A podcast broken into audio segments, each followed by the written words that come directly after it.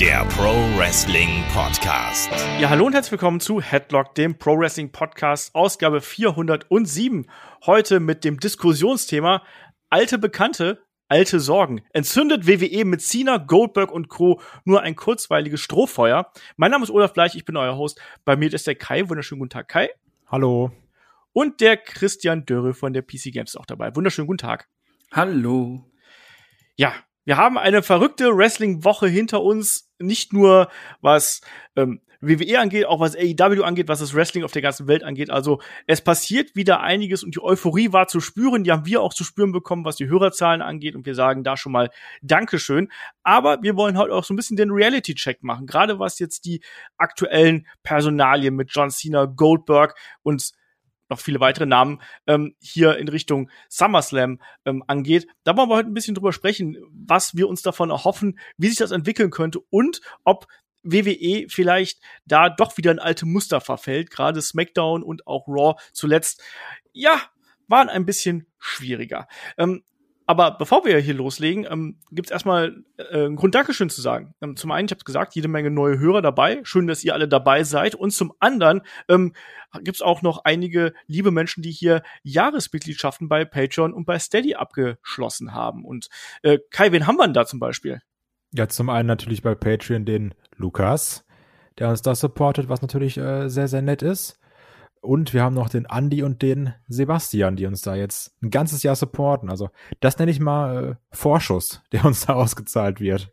Ja, vor allem der Lukas direkt mit einer Legende hier, also Legenden. Äh Paket quasi mit allem drum und dran. Ähm, der darf dann jetzt auch ganz aktuell äh, zu den Helden aus der zweiten Reihe abstimmen. Und äh, Chris, wir haben auch noch zwei neue Leute bei ähm, Steady, die auch hier Jahresmitgliedschaften abgeschlossen haben. Wer ist denn das? Ja, Grüße gehen raus an Jens und den Collector. Haha. Ist Kenny da, Omega. Was? Unterstützt jetzt Headlock. ich sag mal besser Kenny Omega als äh, Austin Aries. Ja, das war. Oh ja. Obwohl, der hat schon richtig coole Veganer-Tipps. Ich, ich glaube eher, der hat ein paar äh, Verschwörungsideologen-Tipps, du. Der, der schickt uns direkt so eine Aluhüte, so, ja, habe ich für euch gefaltet, falls ihr mal tragen wollt. Der ist komplett abgespaced. Aber natürlich nicht der Jens und der Collector. Das sind, nee. das sind so richtig äh, knorke Typen. Genau das. Und da an der Stelle natürlich auch nochmal Dankeschön an alle, die uns äh, unterstützen. Da kamen jetzt zuletzt auch wieder einige dazu. Wie gesagt, die Aufmerksamkeit gerade ist da.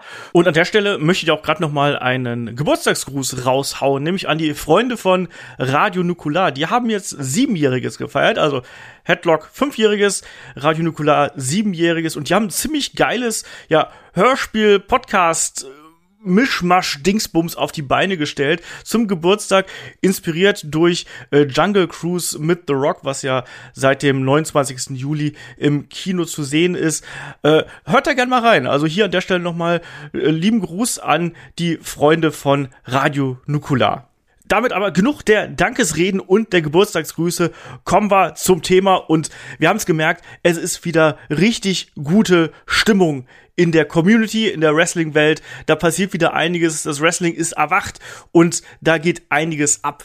Bock auf Wrestling ist anscheinend auch wieder gestiegen. Ähm, da muss ich auch jetzt mal fragen. Äh, frag erst mal Chris. Chris, du warst jetzt zuletzt äh, nicht zugegen. Du bist äh, sehr beschäftigt, was dein Umzug angeht und so weiter und so fort. Hast dir eigentlich auch gesagt, du hast keine Zeit mehr und so. und jetzt bist du in dieser Woche gleich zweimal dabei. Einmal bei No Holds Bart und jetzt hier. Was ist denn da los?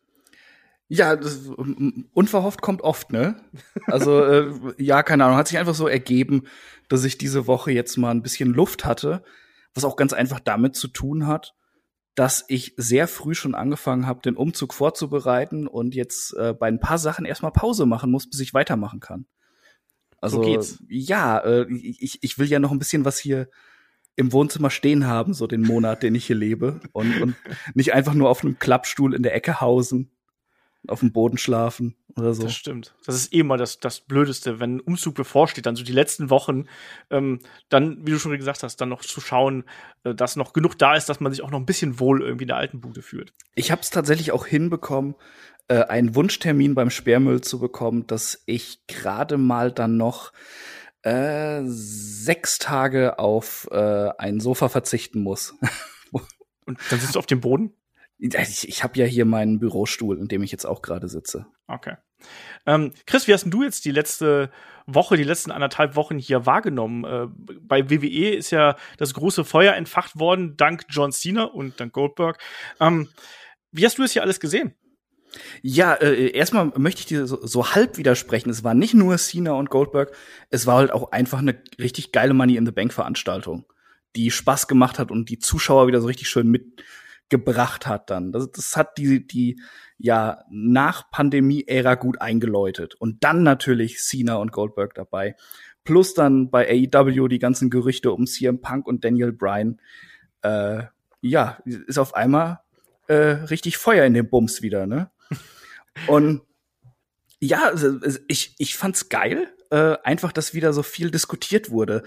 In den letzten Monaten war alles immer so ein bisschen schlaff klar, wo es dann zu WrestleMania äh, äh, so in die Richtung ging. Da wurde dann auch wieder ein bisschen mehr diskutiert, wie sind die Cards angelegt, was gibt's für Überraschungen und so. Aber ansonsten, man hat sich einfach nur danach gesehnt, dass das aufhört mit dem Thunderdome und dass wieder Fans kommen können und dass dann wieder Sachen passieren, denn wir haben uns ja auch immer daran entlang gehangelt, die halten da noch was zurück, die wollen wieder Vollgas geben, wenn Fans in die Halle kommen und ja, also jetzt die letzte Raw war jetzt auch nicht so geil, aber ähm, davor dann Cena und Goldberg, es war halt direkt so ein so ein Knaller wieder, um diese Nach-Pandemie-Ära einzuläuten und das ja, gefällt mir natürlich auch, wenn ich auf Goldberg verzichten könnte.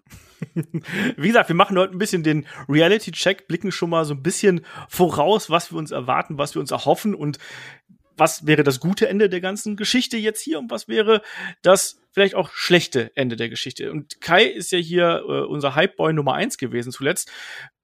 Raw war für ihn wie Weihnachten, SmackDown war wie Ostern. Ähm, wie war jetzt äh, die, wie waren die letzten Tage für dich, Kai? Ja, also natürlich, man muss ja auch sagen, irgendwann setzt so ein bisschen diese Ernüchterung ein und sagt so, hm, ja, okay, man wünscht sich irgendwie mehr und Raw fühlt sich dann trotzdem, ja, die ist auch nicht so besonders an. Ich habe halt ein bisschen Angst, dass da diese Ernüchterung dann sehr schnell einsetzt. Ich habe halt immer noch die große Hoffnung natürlich in SummerSlam, der auch einfach mit diesen drei großen Matches, um die es jetzt bisher geht oder so, mit diesen drei großen Matches, ich sage nicht oder sowas, ähm, mit diesen drei großen Matches, um die es da geht. Das klingt natürlich alles ganz gut. Und ich glaube auch, mit der Midcard kann man da viel machen. Also ich habe zum Beispiel Bock auf irgendwie so Usos gegen Mysterios. Auch, dass man irgendwie mal erfährt, warum Keith Lee so scheiße eingesetzt wird. Da würde ich mich auch drüber freuen. Seamus, Damian Priest. Das sind alles Sachen, auf die freue ich mich. Muss aber auch trotzdem sagen, die letzte Raw-Ausgabe war jetzt auch so ein bisschen unspektakulär, um es mal ganz klar auszudrücken. Also auch Sachen, die mir gar nicht gefallen haben, wie zum Beispiel, dass dann Keith Lee gegen den Karen Cross verliert, das nervt mich. Nikki ASH mit der Öffnungspromo, ja, hat Sympathiebonus und deswegen freut man sich irgendwie, aber so wirklich stark war das auch nicht. Also das, das geht bei mir persönlich so leicht in Richtung Cringe. Vielleicht soll es das auch sein, aber ich weiß noch nicht. Also ich, sowas kann ich mir, glaube ich, jetzt nicht jede Woche ansehen, diese äh, Nikki Ash-Segmente, so in, in der Art. Das, das mag ich jetzt nicht so doll.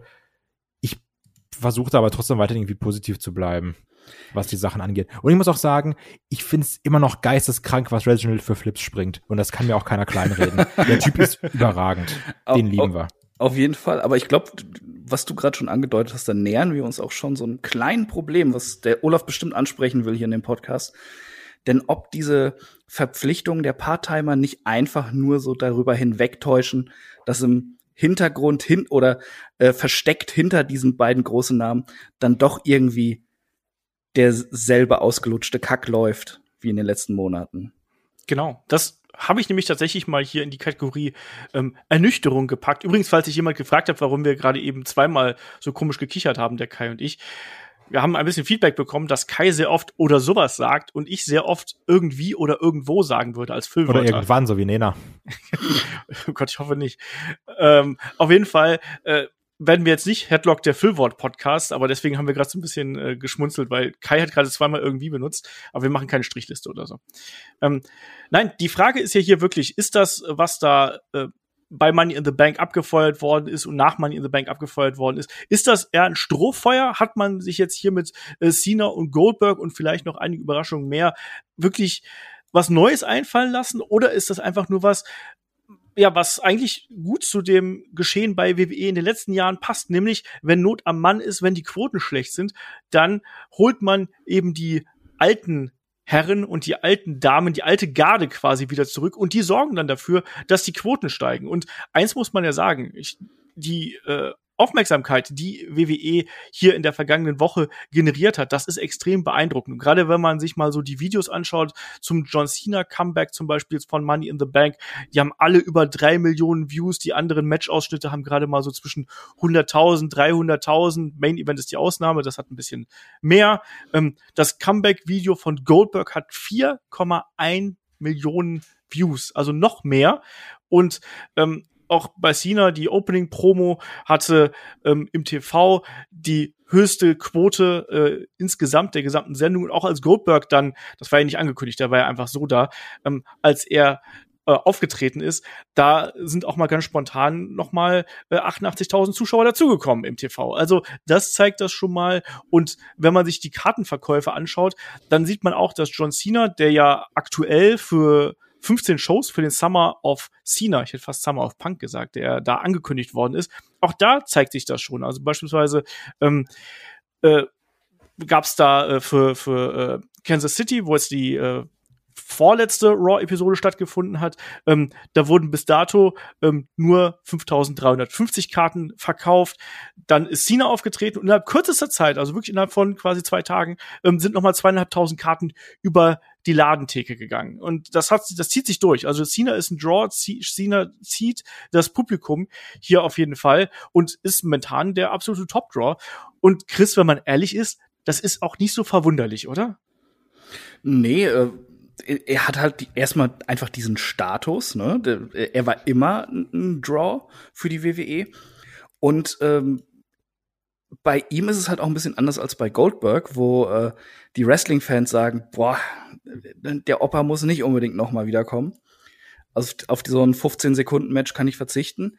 Ähm, Cena hat sich halt auch den Status einfach als, als harter Worker erarbeitet und äh, man hat Bock, den wieder zu sehen, weil äh, es ist halt ja einmal der große Name, diese Star-Ausstrahlung und es ist eben immer noch Big Match John. Das darf man nicht vergessen. Er liefert in großen Main-Events immer ab.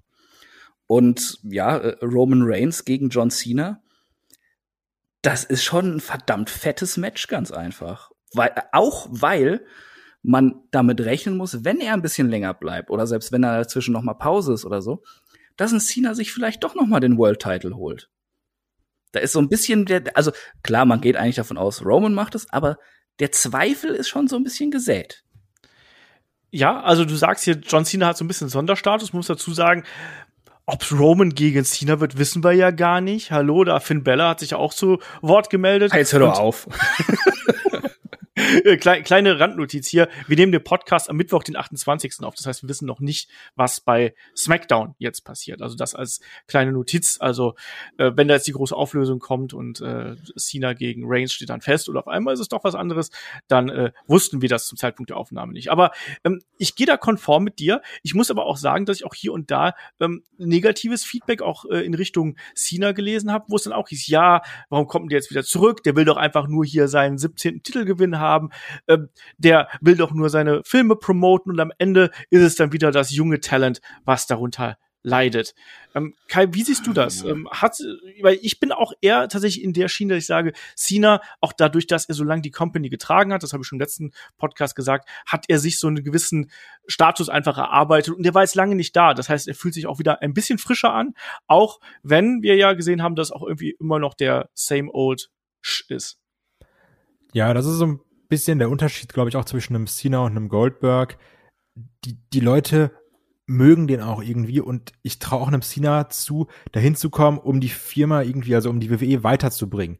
Ich glaube, also klar, der wird da jetzt nicht irgendwie arm rausgehen. Darüber müssen wir nicht reden. Und natürlich wird es auch Teil sein, dass dann gesagt wird, hey, promote noch mal ein bisschen deine Sachen, dann ist es vielleicht günstiger oder sowas. Und dann wird da irgend so ein Doppeldeal gemacht werden von durch die WWE und sowas. Da, in sowas sind sie ja auch gut. Wir erinnern uns an überragende Zo äh, Zombie-Matches zum Batista-Film. Also solche Sachen gibt's da natürlich auch. Aber ich habe halt das Gefühl, bei einem John Cena, der kommt dahin und trägt irgendwas dazu bei und hat einfach nicht nur, ja, ich habe meinen Vertrag unterschrieben vor drei Jahren, das heißt, ich kämpfe im Jahr irgendwie zweimal und da macht er auch Spaß hier, oder? Wie so ein Goldberg, der wirklich die letzten Jahre nur so als, ja, ich nenne es mal Special Attraction da ist, aber uns als Wrestling-Fans ja nicht wirklich was bringt. Das ist ja, auch der kommt raus, sagt You're next, spielt vielleicht ein, schwitzt unfassbar viel und geht wieder.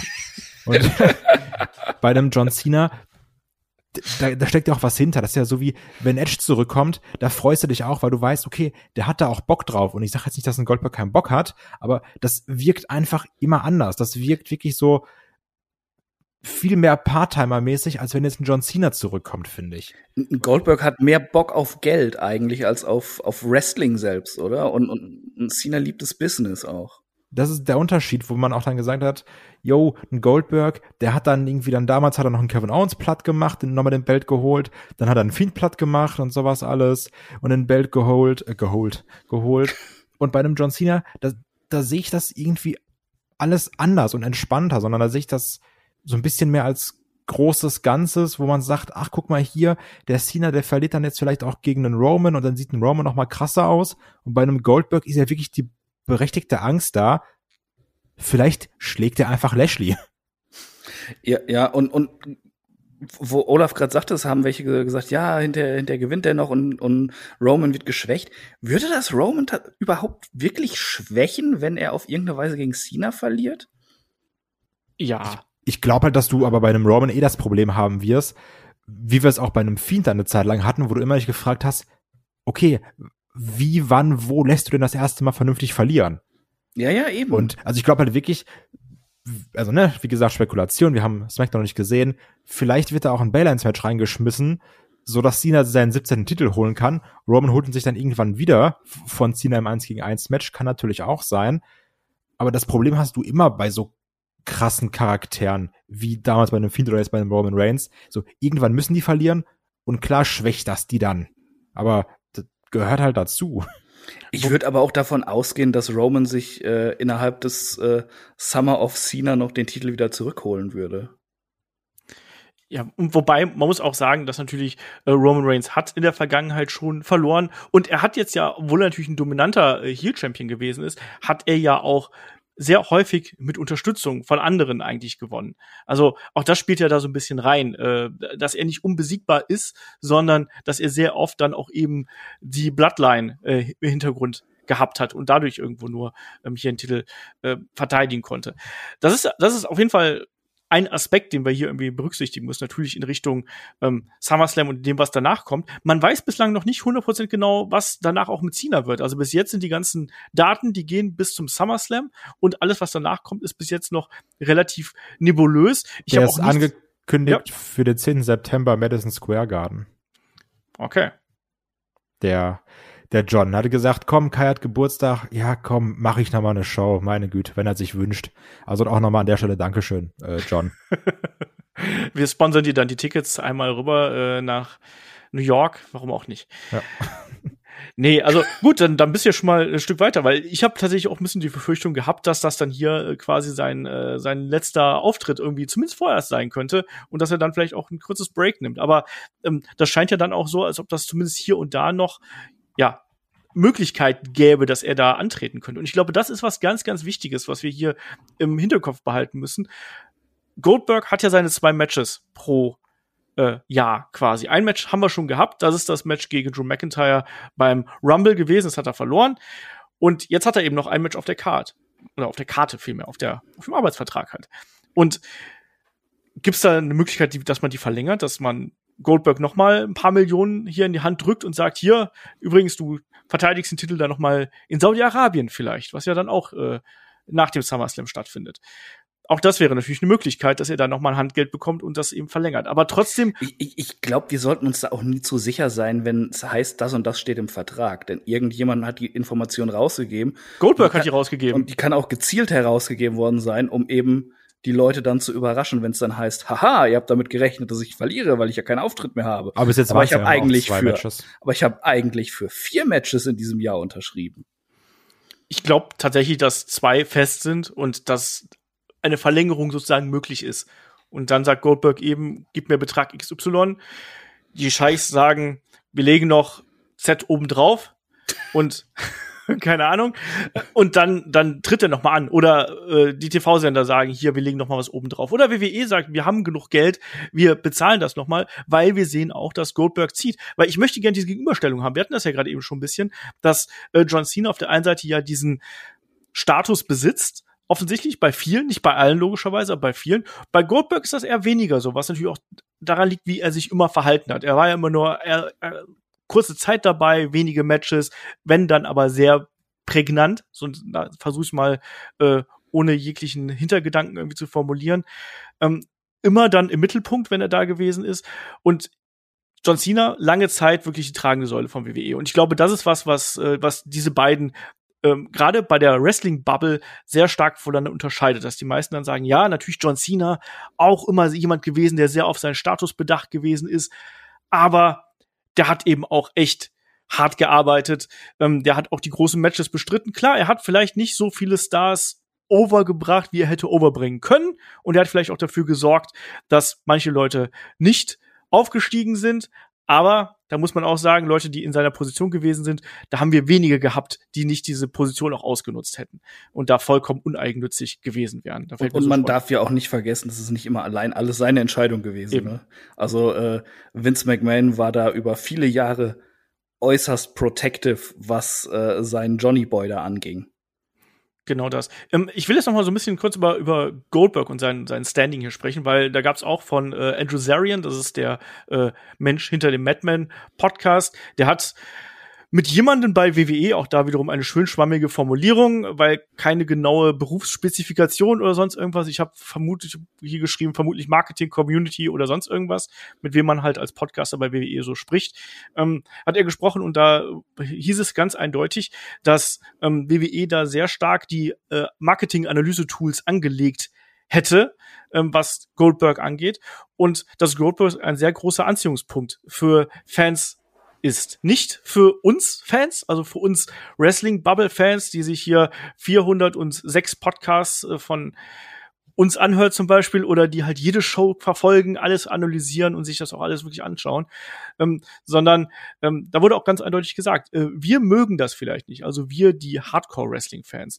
Ähm, aber das aber, ist doch ja, warte, lass mich mal ja, ja. Zu, Ende, zu Ende zitieren. Aber äh, es geht um die WWE-Fans und WWE braucht Casual-Fans. Das ist die ähm, Ausführung. Und jetzt darfst du, Kai.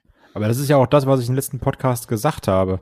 Also du musst diese Casual-Fans mitnehmen, so, weil dieser harte Kern oder sowas, ne, klar, die gucken das und das ist auch schön und gut oder sowas, aber mit denen verdient, witzig, aber mit denen verdienst du ja kein Geld. Also klar, die, da hast du dann vielleicht irgendwie deine Werbeeinnahmen, aber das ist jetzt ja trotzdem nicht das große Ganze. Also, du verdienst das ah. Geld mit den, mit den Kindern, die zu ihren Vater und Mutter sagen, ich will zur Hausschau gehen, ich will in der ersten Reihe sitzen, bums, vier Tickets, 150 Euro. Dann, dann sind das die gleichen, die sich irgendwie noch Shirts und, und ein Belt da kaufen, irgendwie in der Halle, für irgendwie, keine Ahnung, wie viel Geld. Also, natürlich, der harte Kern, den darfst du nie kaputt machen. Ne? Du wirfst das da auch gerade was durcheinander, Kai. Nee, warte. Also, ich glaube halt einfach, die, die sich beschweren, so wie wir jetzt in einem Podcast, das sind dann ja auch die Leute, die gucken es dann trotzdem weiterhin. Klar, da springen immer wieder welche von ab, aber du musst diese Casual-Fans mitholen, äh, abholen, weil das super wichtig ist. Du, du wirfst da Familien zu sehr mit Casual-Fans durcheinander. Da, ja, auch diese, so wie dann zum Beispiel bei David bei MannTV, wenn sie sagen dann so ein Undertaker-Post oder ein Goldberg-Post, weil er immer noch zieht, weil sich in Anführungsstrichen keiner für einen Seth Rollins interessiert. So Fans meine ich damit natürlich auch. Ja, das geht eher in die Richtung, denn äh, die jungen Fans abgreifen, das sind halt die, die du zu der zu der Basis äh, ja, die, die zu der Basis werden können, die sich dazugesellen können. Denn du, du, wie du schon sagtest, die Hardcore-Fans, die stellen die Basis dar, die darfst du halt auch nicht vergraulen. Und die machen auch immer noch extrem viel Umsatz aus. Auch die kaufen sich Shirts, wenn sie zu einer Show gehen. Und die kaufen auch Tickets. Äh, du bist ja auch ein Hardcore-Fan, ja, und du bist ja jedes Jahr nach London geflogen und alles. Das darfst du ja auch nicht vergessen. Ähm, und eben diese Kinder können auch zu absoluten Fans werden. Natürlich musst du die dann mit Sachen locken. Da, da gebe ich dir recht. Was, glaube ich, dann gerade bei einem Goldberg extrem zieht, sind halt, ähm, und das ist jetzt gar nicht böse gemeint, halt so alte Säcke, die eigentlich nicht mehr so viel mit Wrestling am Hut haben. Ich sehe das auch in, in äh, Teil meines Bekanntenkreises. Da werde ich auf einmal angeschrieben, oh, der, der, der Goldberg ist, der, der ist ja wieder da. Das habe ich bei, keine Ahnung, Bild oder was gelesen, ne? Dann schäme ich mich ein bisschen, dass ich Leute habe, die auf Bild lesen. Aber ja, so, so geht das dann natürlich. Ja, ich, vielleicht bestelle ich mir dann auch mal hier den, den SummerSlam, ne? Ja, das ist so ein bisschen, das habe ich letztens gesagt, das ist wie so ein Fast and the Furious Publikum.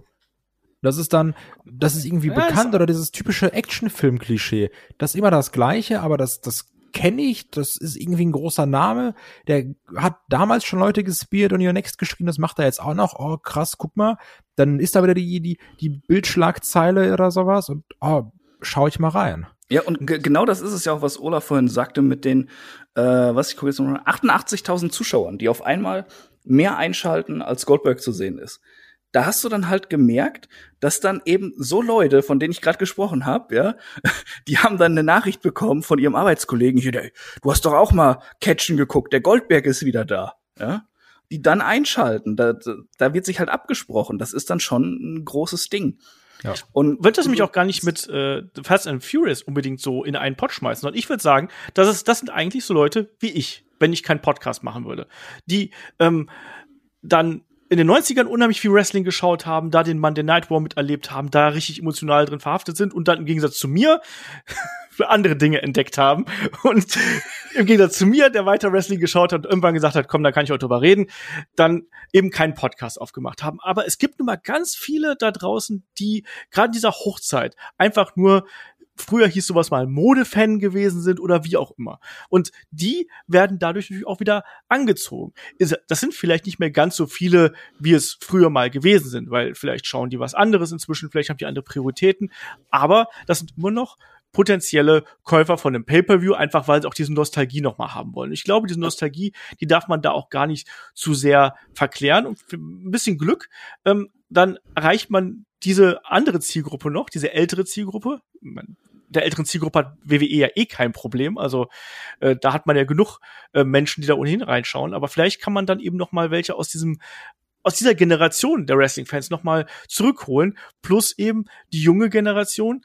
Ähm, die wird man nicht unbedingt damit erreichen, aber man hat versucht natürlich auch dann noch äh, über den Weg noch andere Leute aufzubauen. Ich glaube, dass du zum Beispiel die Kinder ähm, hervorragend nach wie vor mit John Cena triggern kannst, plus dann eben Jo. auch noch die, was du gerade richtig gesagt hast, Kai, die Fast and Furious, äh, nicht Justice League, was wo, wo ist John Cena gerade? Suicide Squad. Suicide Squad, genau.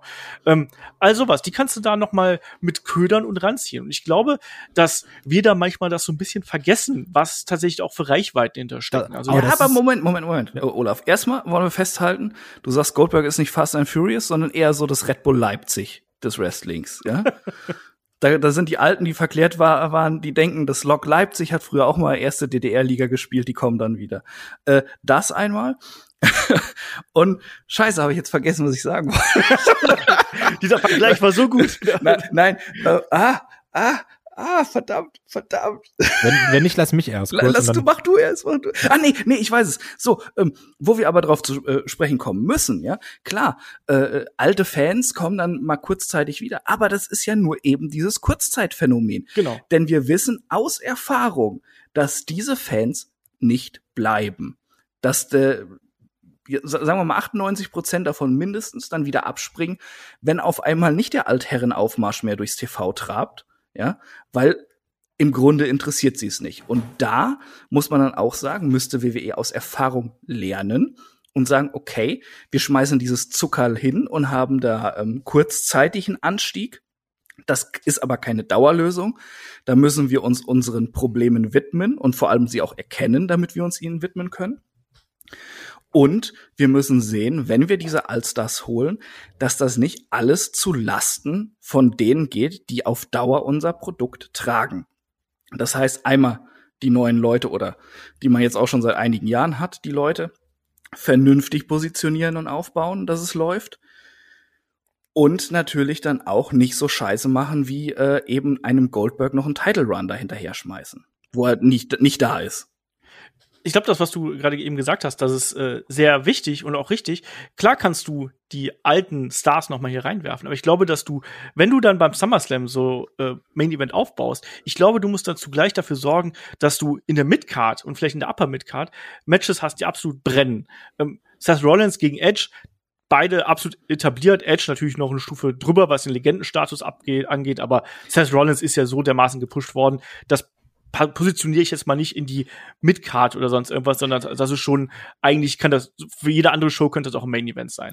Aber ja, aber, aber bei Edge muss man auch irgendwie dann so im Hinterkopf haben, im Grunde genommen ist er ja auch nur ein, äh, ne, ne Art Part-Timer auch, der dann öfter da ist. Ne? Der hat ja auch einen speziellen Vertrag und ein gewisses Alter und eben dieser Ruhm von früher, der ihm noch anhaftet.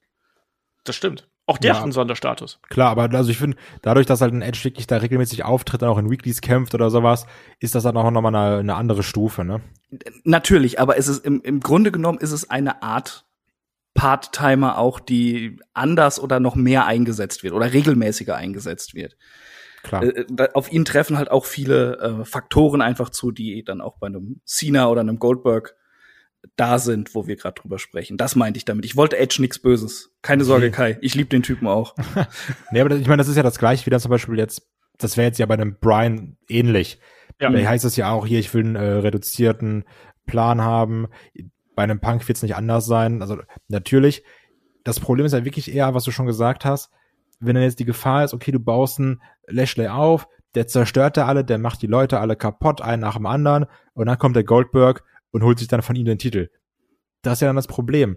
Olaf hat ja auch schon im letzten Podcast gesagt, ja, aber ein Goldberg, ist der überhaupt noch so besonders? Der hat jetzt ja auch da verloren, hier verloren, da verloren, wie Drew McIntyre, Braun Strowman zum Beispiel.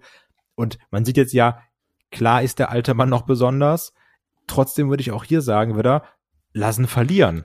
Weil es ist ja, es ist egal, also die Leute, die dann Chris wieder schreiben, irgendwie, wenn Sport 1 wieder einen coolen Artikel geteilt hat, sagen auch so, oh, guck mal, da ist ja der Goldberg wieder in einem Jahr. Das ist, das ist, das ist doch egal, ob der dann gegen Lashley verloren hat oder nicht. Das, das wird ja keiner von denen sagen, vielleicht wird zwei Leute das sagen, aber äh, prinzipiell sagt ja keiner, oh, der hat da mal irgendwann gegen diesen äh, Bobby Lashley oder wie der heißt verloren. Jetzt interessiert mich das aber nicht mehr, wenn ein Goldberg da ist. Vor allem, die sind ja so raus, die sehen einfach dann nur, der Lashley ist genauso eine Kante. Ja. ja? Und da, dann ist in, in diesem, ja, Casual-Denken ist einfach nur so, oh ja, da, da hat er aber gegen jemanden verloren, der ihm ebenbürtig ist. Sehe ich auch so. Ja, das ist es im Endeffekt eben auch, weil die sind, wie Chris auch gerade schon gesagt hat, diese Zuschauer, die sind relativ schnell da, die sind aber auch relativ schnell wieder weg. Und ähm, jetzt diese Woche, klar, man kann jetzt die Olympiade noch als Entschuldigung nehmen, aber auch da ist das äh, äh, ist Raw in der Quote wieder gesunken. Äh, nur leicht, aber immerhin gesunken, weil im Vorfeld war kein John Cena angekündigt. Man hat ja noch versucht, äh, hier die Geschichte mit Goldberg und Lashley so ein bisschen anzuteasen, aber auch das hat nicht wirklich gezogen. Und ich sage es ganz ehrlich, also dass jetzt quasi Goldberg letzte Woche da ist, hier seine ähm, Herausforderung ausspricht und dann die Woche drauf nicht mehr zu sehen ist, dass das ist was, was mich als Heavy-User wirklich annervt irgendwo. Und das zeigt für mich auch wieder, okay, wir haben eigentlich wieder das alte Problem, was wir davor auch gehabt haben. Kai, wie siehst du das? Der Goldberg, der hat kein To-Do. Der geht da hin, sagt, yo, hier, you're next. Was soll er noch sagen? So, du, du bist immer noch next. Oder das ist das gleiche Spiel wie immer. Du musst halt bedenken, wir haben jetzt noch in Anführungsstrichen viele Wochen, also so in, in Goldberg-Wochen gerechnet, viele Wochen bis zum SummerSlam. So, bis das da zwei Wochen vorher ist, kommt der auch nicht nochmal. Vielleicht dann jetzt irgendwie diese Woche nochmal und das heißt es, oh, hier, guck mal, ich bin immer noch da und Bobby Lashley, was sagst du? Aber also, der hat da jetzt ja auch nicht viel zu sagen. Der ist jetzt ja auch nicht der Promokönig oder sowas. Ja, aber, aber das ist doch also. auch, auch so, das ist mir zu, zu viel, ähm, Entschuldigung für also, WWE. Ich finde das, man warte, warte, warte. machen. Also, ich finde das nicht gut. Ich, ich finde das super dumm, ne? Nur, das, das ist ja der Sinn dahinter. Also, ja, ich finde das kom komplett Quatsch. Aber der kann doch auch dahin kommen und sagen, ich zerleg jetzt irgendjemanden einfach so. Oder ich stehe einfach nur oben an der Rampe und guck grimmig. Ja. Oder sonst irgendwas. Vielleicht ist das auch einfach zu teuer. Gucken kostet. Anfassen kostet extra. Bei Goldberg kostet das bestimmt, ja. Also hundertprozentig. Aber, aber er müsste ja nicht mal da sein. Ähm, lass keine Ach, Ahnung, ja. lass, lass ihn eine ne, ne, ne Vignette führen bei ihm zu Hause. Ja, er muss sich gar nicht wegbewegen von der Couch, ja. Wo er einfach ein paar Minuten lässt ihn erzählen, dass er sagt so, hey, ich habe meinen Titel verloren, ich habe äh, hab hier gegen gegen Drew McIntyre habe ich den kürzeren gezogen, ich will's jetzt noch mal wissen und dieser Bobby Lashley, ja, der hier seit Monaten das WWE-Universum terrorisiert, ja, an dem lasse ich meine Frustration aus, ja. Der kriegt sie jetzt und ich will diesen Titel noch einmal haben. Das ist, das ist ja gar nicht schwer. Das kriegt auch ein Goldberg hin, das, das hinzukriegen. Ja, er hat immerhin hier äh, in, äh, in Center Slay mitgespielt. ja, er hat also Schauspielerfahrung. Und das wäre doch irgendwie so ein Segment, wo selbst ich sagen würde, hey, okay, da steckt was hinter. Es ist nicht einfach nur, ja, next, und dann verschwindet er mit so einem äh, I'm Sack, next. ja, mit einem Sack, wo das Dollarzeichen drauf ist. Ne? Es, es wäre ja sogar eine Story, wo ich sage, ah ja, Goldie will's noch mal wissen. Ja, H hätte ich immer noch keinen Bock auf ihn, aber ich will's annehmen. Aber das war ja auch das, was, was Olaf schon in einem der letzten Podcasts angesprochen hat, wo es dann auch darum ging, eigentlich hat Goldberg ja gar keine Referenzen vorzuweisen, um Lashley herauszufordern, außer zu sagen, yo, ich bin halt Goldberg, ne? Also, weil der hat ja gegen Drew verloren, der hat gegen Strowman verloren. Das, das war ja auch das, was Olaf in meinem letzten Podcast meinte. Rein von der Logik her dürfte er gar nicht rauskommen und Lashley herausfordern. Aber es ist eben der Goldberg und dann sagt man, gut, es ist Goldberg, also darf er auch rauskommen. Ja, und, er, und Lashley hat ja eine Open Challenge ausgesprochen. Also von daher Ja, äh, hat man Lee. da schon. Hm? Gegen Keith Lee. Ja, die war, die war so open, die zählt für den Rest des Abends, keine Ahnung. ne? Wie Open House, die Tür bleibt einfach offen. So. Ähm, und ich glaube, das hat man dann so als, als Hintergedanken genommen. Und Keith Lee war halt der, das bemitleidenswerte Opferlamm, was da reingeschickt worden ist. Und ja, alles andere wissen wir. Und jetzt, und jetzt war es am Hurt Business, was auch noch mal äh, gestackt worden ist und gepinnt worden ist. Ähm, aber, aber ich glaube, wir, wir erkennen da auch durchaus ein Muster irgendwo, oder? Also das ist, glaube ich, was, äh, was wir jetzt schon gerade mehrfach angesprochen haben. Kai hatte auch gerade gesagt, so, das ist ja eigentlich wie immer. Und Ja. sind wir ehrlich, ist nicht genau das das Problem von WWE in den letzten Jahren gewesen? Ich meine, wir können uns jetzt als Wrestling-Bubble darüber aufregen, wie wir wollen. Aber ich befürchte eben, dass das genau dahin führt, wo wir jetzt gerade sind. Wir haben diesen kurzzeitigen Boost in den Ratings auch in der Aufmerksamkeit. Sprich, ähm, wir haben Zuschauer zurück, wir haben Cena zurück, wir haben Goldberg zurück, wir haben ähm, einen großen Aufbau Richtung SummerSlam mit ganz viel Bohai und die WrestleMania des Sommers. Und was kommt denn dann danach? Weil Raw hat sich jetzt angefühlt wie ein Raw After Mania. Und ich befürchte, dass wir dann äh, irgendwann auch wieder so ein bisschen ja die Katerstimmung haben werden, Chris. Also glaubst du, dass es was gewesen, wo man jetzt erstmal sein Pulver verschossen hat? Ich habe anfangs den Begriff Strohfeuer verwendet. Man hat erstmal jetzt was rausgeballert. Und die anderen Überraschungen, da hat ja vielleicht WWE auch so ein bisschen den Nachteil des Marktführers. Also man kann ja eigentlich immer nur die eigenen Überraschungen nehmen. Klar, man hat noch eine Becky Lynch, man hat noch The Rock, da sprechen wir gleich auch noch kurz drüber. Wir haben noch einen Braun Strowman, der angeblich zurückkommen soll und sowas. Aber ähm, die großen Überraschungen kommen ja nicht von auswärts, sondern die großen Überraschungen, die können eigentlich nur von intern kommen. Äh, erstmal zum Braun Strowman. Äh, das soll jetzt nicht heißen, dass der, dass der Typ arbeitslos bleiben soll, aber der könnte von mir aus noch so ein paar Monate wegbleiben. Ich hatte mich auch ein bisschen an ihm satt gesehen. Äh, aber was du jetzt gefragt hast, ähm, schwierig. Äh, all, allgemein, äh, jetzt die Situation, über die wir gerade sprechen, mit Goldberg und Cena. Es, es kann natürlich einfach so sein, dass die genommen wurden, um direkt diese Nach-Pandemie-Ära äh, mit einem Schwung starten zu lassen. Ja, und dann willst du mit diesem Schwung weitermachen mit dem Zeug, was du immer zur Hand hast, oder mit dem Zeug, sag ich mir, mit dem Roster, was du immer zur Hand hast, und haust da dann die Stories raus, die du zurückgehalten hast, und pusht die Leute, wo du gesagt hast, ja, wart mal noch ein bisschen, bis Fans wieder da sind. Das kann alles natürlich sein. Und wenn es letztendlich so sein sollte, dann ist das an sich eine gute Sache gewesen, auch wenn ich persönlich auf den Goldberg ver- verzichten kann. Muss ich immer wieder dazu sagen, nicht, dass noch irgendjemand denkt, ich finde diesen Typen in irgendeiner Weise toll.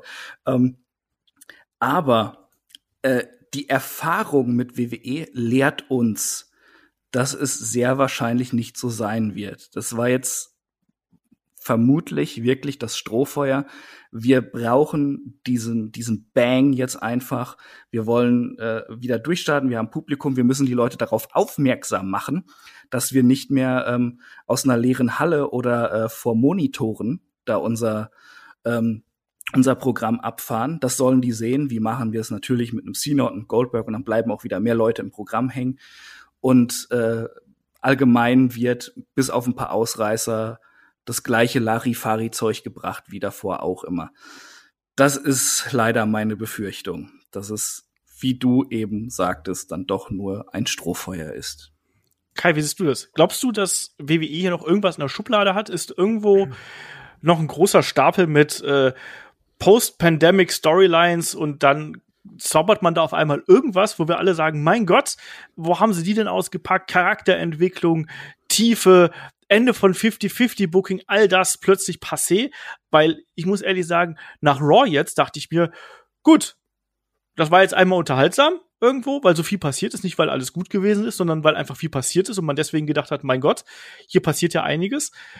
Und das Raw danach, die zweite Ausgabe mit Publikum, die war dann schon wieder eher so, naja, wie die vielen Episoden in der Pandemic Era, um diesen Begriff wieder aufzugreifen, nur eben vor Zuschauern. Ich fand die Raw-Ausgabe echt nicht gut.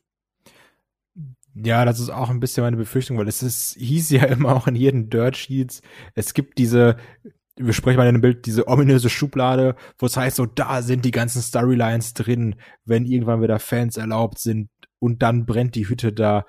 Und ich glaube wirklich, dass in dieser Schublade einfach nur steht, wir bringen Cena zurück, wir bringen Goldberg zurück, wir bringen vielleicht Strowman zurück, wir bringen irgendwann Becky zurück. Und dann wird das gut, oder? Bitte, hoffen wir. Ich glaube wirklich, dass das so der Hauptansatz ist. Ich kann mir jetzt nicht vorstellen, dass man da irgendwelche großen Fäden noch in der Hinterhand hat. Also, wenn, dann sind es wirklich Fäden für so Sachen wie Survivor Series, WrestleMania, Roman gegen Rock. Klar, das, das wird gigantisch groß. Aber ich glaube, das sind dann eher so einzelne Knaller-Matches oder Comebacks, Debüts, die man in der, in der Hinterhand hat, aber jetzt nicht, dass da einer sagt, okay, ich habe jetzt hier in der Schublade, da liegt ein Programm für Keith Lee, sechs Monate und den bauen wir jetzt auf. Also ich glaube, nee, also da fehlt mir auch so ein bisschen das Vertrauen, dass da irgendwie solche Sachen noch da sind. Deswegen ist es ja auch so, dass wir immer sagen, ach Mann, Adam Cole, lassen doch vielleicht bei NXT, auch wenn er da schon alles gemacht hat. Weil ich habe so ein bisschen die Befürchtung, da gibt's keinen wirklichen Plan. So wirkt es ja auch wieder bei einem Carrion Cross zum Beispiel. So wirkt's auch, so, äh, was heißt so wirkt's? So war es bei einem Damian Priest. Du hast diesen Plan für, wir machen was mit dem bis WrestleMania und dann taucht er gefühlt zwei Monate nicht auf und ist irgendwie in so einer Battle Royale das erste Mal wieder, als wäre er der letzte Lully, der keinen interessiert. Ich habe da wirklich irgendwie nicht so das große Vertrauen, dass da jetzt die Knaller Storylines drin sind, sondern eher große Momente und große Einzelmatches. Ich habe ein bisschen die Befürchtung, dass man eben einmal mehr, deswegen meine ich ja gerade die Sache mit der Midcard, dass man die außen vor lässt und dass man die vergisst und dass man hier nur ganz wenige äh, Wrestler hat, die man zumindest versucht, in eine, in eine größere Geschichte zu stellen. Also unverbrauchte Wrestler. Und das ist einmal, ist das für mich Big E, den man ja. da positionieren könnte, mit, mit dem Money in the Bank Koffer jetzt eben.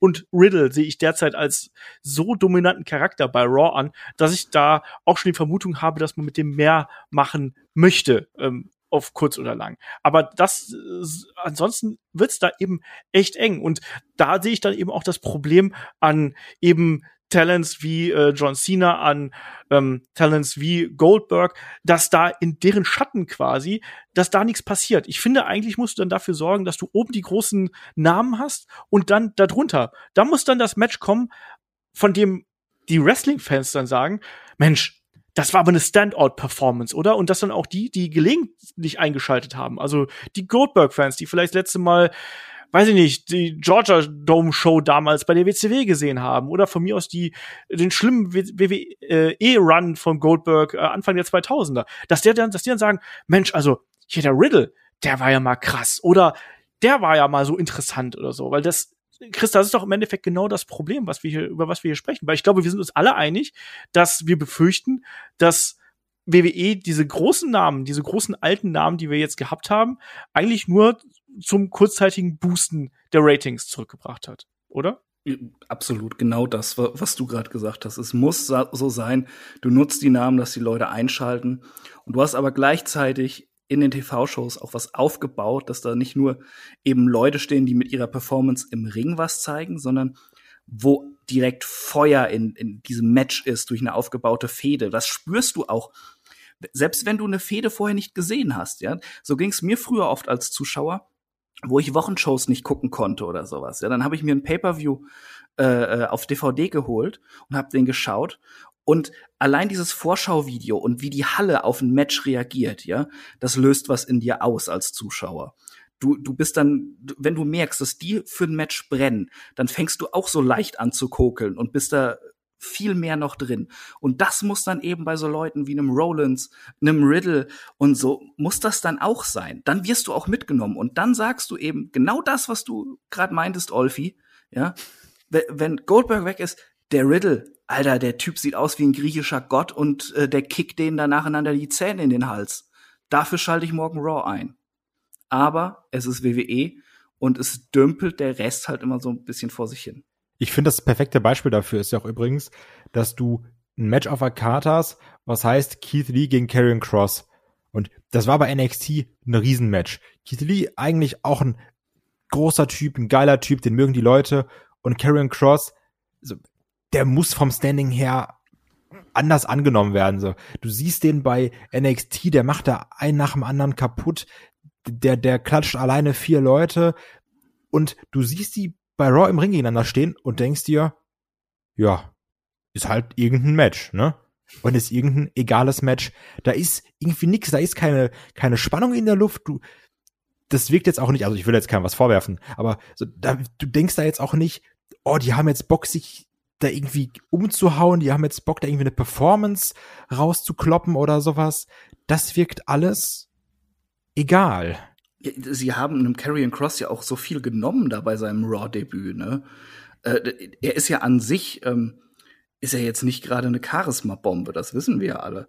Und diese, dieser Entrance und diese ganze Präsentation mit, mit, äh, mit Scarlett und so, das macht ja extrem viel aus, ja?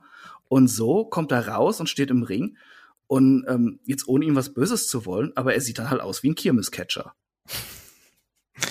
Ich habe bei beiden noch so ein bisschen die Hoffnung, dass da tatsächlich ein bisschen Geschichte hinter ist. Weil Keith Lee hat ja angekündigt, dass er zum gegebenen Zeitpunkt erklären würde, weshalb er weg war. Ich hoffe, dass das eine Ankündigung in die Richtung ist, dass man da eine Storyline aufbaut. Genauso ähm, ist ja jetzt die Geschichte mit Karen Cross und Jeff Hardy ist ja aufgrund von Jeff Hardys offenbarer äh, Covid-Erkrankung erstmal ähm, ja verschoben worden. Es hieß ja auch, dass er eigentlich hätte äh, noch mal verlieren sollen. Storyline-mäßig, ob das dann die klügste Geschichte ist, das lassen wir mal dahingestellt, das wissen wir nicht. Ähm, aber ich hoffe, dass man da in eine gewisse Richtung geht, weil mir geht's einfach darum, dies, die, die Midcard, die braucht eben diese Stories und die braucht die auf der einen Seite die Aufmerksamkeit, die braucht aber auf der anderen Seite auch den, äh, das Vertrauen und auch die Zeit, um da auch wirklich zu glänzen. Und beides sehe ich momentan nicht. Also wie gesagt, Money in the Bank war toll, mal war war eine gute Veranstaltung und da haben wir auch äh, vieles sehr Gutes gesehen. Es war echt, äh, wie gesagt, unterhaltsam. Aber ich sehe nicht, wo WWE jetzt irgendeinem aus der Midcard wirklich den Raketenrucksack aufschnallen würde. Und ich hoffe, das passiert wenigstens bei Big E und dann eben, wie gesagt, bei einem Matt Riddle vielleicht, vielleicht noch bei ich weiß es nicht. Ich will jetzt auch nicht allen den Raketenrucksack aufschnallen, sonst wird es ein bisschen viel. Um noch was Positives zu erwähnen, ich habe ja immer noch so ein bisschen das Wunschdenken, dass man mit dem US-Belt wenigstens was Vernünftiges anfängt. Oh. Weil ich glaube, wir sind uns alle einig, dass ein Seamus momentan wirklich verdammt stark abliefert. Und ich möchte ja immer noch also von mir aus lass es einfach ein Triple Threat Match sein äh, mit Seamus, Priest, Keith Lee. Ich glaube, die drei können da ordentlich was zaubern. Die können auch, egal in welcher Paarung untereinander zu dritt, irgendwas zaubern. Da habe ich ja auch noch so ein bisschen Hoffnung drin. Weil ich finde auch, in der Midcard kannst du entweder sagen, wir überzeugen durch eine vernünftige Fehde oder eben, was ja auch so der IC-Belt dann manchmal geschafft hat, so gerade in den letzten Jahren, dass dann vielleicht die Fehde nicht so super war, aber dann wenigstens waren die Matches irgendwie sehr stark und haben durch irgendwas herausgestochen. Und momentan sehe ich beides nicht. Also weder irgendwie eine, eine vernünftige Midcard-Fehde oder so das Midcard-Match, wo du sagst, Mann, die haben sich jetzt aber hier 15 Minuten lang, weiß ich nicht, so gefühlt ins Main-Event gecatcht. Ich würde das Match, was du gerade äh, gesagt hast, ähm, würde ich sofort nehmen, weil es bestimmt äh, sehr schön ist anzuschauen und die sich da einige Bomben an den Kopf werfen werden. Aber äh, deine Hoffnung mit dem US-Belt teile ich momentan nicht. Also ja, doch die Hoffnung teile ich, aber ich, äh, ich schaue da äußerst pessimistisch drauf, denn ähm, für mich macht das eher so den Eindruck, als wären die Midcard Belts einfach nur noch äh, dafür da, dass sie ohne Aufbau einfach irgendwas auf die Card schmeißen können, weil sie sagen können, ja, das muss da drauf, weil äh, hier äh, 30 Tagesklausel und sowas muss verteidigt werden. Ja. Das ist, ist, ist so, ein, so ein ganz billiger Cop-Out, um einfach irgendein Match auf die Karte zu setzen, oh. um dass man sich vorher keine Gedanken machen muss. Wovor ich ja auch ganz ganz, ganz böse Angst habe, äh, wo es dann gerade irgendwie um, um billige Mittel geht, irgendwas zu machen. Wir haben ja schon angesprochen, dieses 50-50-Booking. Ich habe auch Angst, dass wir jetzt immer mehr Contender-Matches bekommen. Und nicht so Number One Contender-Matches, wo du sagst, A kämpft gegen B, weil er dann gegen äh, Champion C kämpft, sondern A kämpft gegen Champion und wenn er gewinnt, darf er nochmal gegen den kämpfen. Oh ja, das ist Das hatten wir jetzt nämlich bei Raw irgendwie auch zweimal. Jo. Also das, das ist auch eine ganz, ganz fiese Unart jetzt, die auch wieder schreit nach, Leute, Zeitspiel, oder? Geiles Thema. Aber wir schweifen auch gerade so ein bisschen ab. Wir Das hatten stimmt. ja eigentlich hier die, die Herren Cena und Goldberg so ein bisschen im Mittelpunkt. Aber ich glaube, wir haben eigentlich jetzt hier schon unsere Befürchtungen kundgetan. Also was hier passieren könnte. Und es passt ja auch, da- dass wir abgeschweift sind, Olaf. Ja. Sorry, wenn ich dich unterbreche, denn es sind ja eben die, diese ganzen Problemchen, die da im Hintergrund rumliegen, die jetzt so versucht werden, hinter Cena und Goldberg zu verstecken. Das ist so ein bisschen wie dieses Meme, weißt du, mit diesem Wassertank, wo, wo das Loch drin ist und, und Vince kommt einfach vorbei, macht ein Pflaster drauf mit dem Gesicht von Goldberg. So, Ja. wird, schon, wird schon halten erstmal. Das war. Ja, ähm, weil das, das Problem, wie du schon richtig sagst, ist natürlich ähm, viel größer. Und, äh, und ich glaube eben auch, deswegen auch der Begriff Strohfeuer, den ich ja schon äh, verwendet habe, oder Ablenkung oder was auch immer. Nimm, egal welches, welches Wort du da äh, feststellst. Es fühlt sich derzeit ein bisschen danach an. Ich hoffe, dass es nicht das ist, sondern dass man da auch noch ein paar Geschichten im Hintergrund hat. Aber aktuell, das hat mir Raw auch wieder gezeigt, fällt man da zumindest sehr schnell wieder in die alten Muster zurück. Also man macht einmal was Großes, was Überraschendes und dann plötzlich fällt man wieder zurück und macht hier Business as usual. Und das ist das, was mich ein bisschen überrascht hat, ehrlich gesagt auch, ähm, dass man so schnell wirklich diesen diese Welle eigentlich fast wieder verlassen hat. Also es hieß ja, WWE wollte diese Welle quasi Richtung SummerSlam mitnehmen. Für mich fühlt sie sich schon wieder ein ganzes Stück flacher an, als zum Beispiel jetzt Anfang letzter Woche noch nach Money in the Bank. Kai, wie ist es bei dir? Ja, es ist eigentlich ähnlich. Also ich, man muss natürlich auch sagen, ich glaube, wir dürfen jetzt nicht mit so also mit so mega hohen Erwartungen daran gehen, dass wir jetzt sagen, jede Woche wird überragend. Aber ich hätte gern allein so aus jeder Woche so, weiß ich nicht, lass es drei, lass es fünf Dinger sein, die ich mitnehme, wo ich sag, Mann, das hat Spaß gemacht. Und wenn sie das schaffen, dann ist es gut. Das hatten Ja. wir in der Raw-Ausgabe nach ähm, Money in the Bank, heißt das Ding. Das hatten wir in dieser Woche aber irgendwie nicht. Klar, da gibt's auch so einzelne Sachen, die immer noch Spaß machen, aber wie gesagt, also ich finde, sie sollten es schaffen, dass man so drei bis fünf Momente hat, an die man sich gut erinnert und einen Grund, nächste Woche wieder einzuschalten. Ja. Und das haben sie bei der ersten Raw-Ausgabe geschafft und bei dieser nicht. Weil wenn jetzt nächste Woche wieder Nikki ASH gegen Charlotte kämpft, das ist kein Grund für mich wieder einzuschalten. Nee, dann gibt's äh, Nikki ASH gegen Rhea Ripley. Oder Nikki ASH und Rhea Ripley gegen Charlotte und irgendjemanden. Ja, also das, Oh Gott. das, es wurde dann direkt wieder eine, eine äh, Challenge ausgesprochen von Nikki, die sagt so, ja, und ich kann dich besiegen. Und dann sagt Charlotte so, ja, dann versucht halt noch mal. Solche Sachen nicht. Aber also es muss nicht alles Gold sein. Es müssen nicht drei Stunden sein, die mich vom, vom Hocker hauen oder sowas. Aber ich hätte gern Kleinigkeiten, an denen ich mich erfreuen kann. Also die mehr sind als so ein Reginald springt super krass nach draußen. Was geil war. Aber irgendwie, das fehlt mir so ein bisschen. Und wenn sie das schon schaffen, dann bin ich sogar erstmal zufrieden. Nur, das sehe ich gerade bei Raw zumindest in der letzten Ausgabe nicht. Chris, willst du noch was dazu sagen?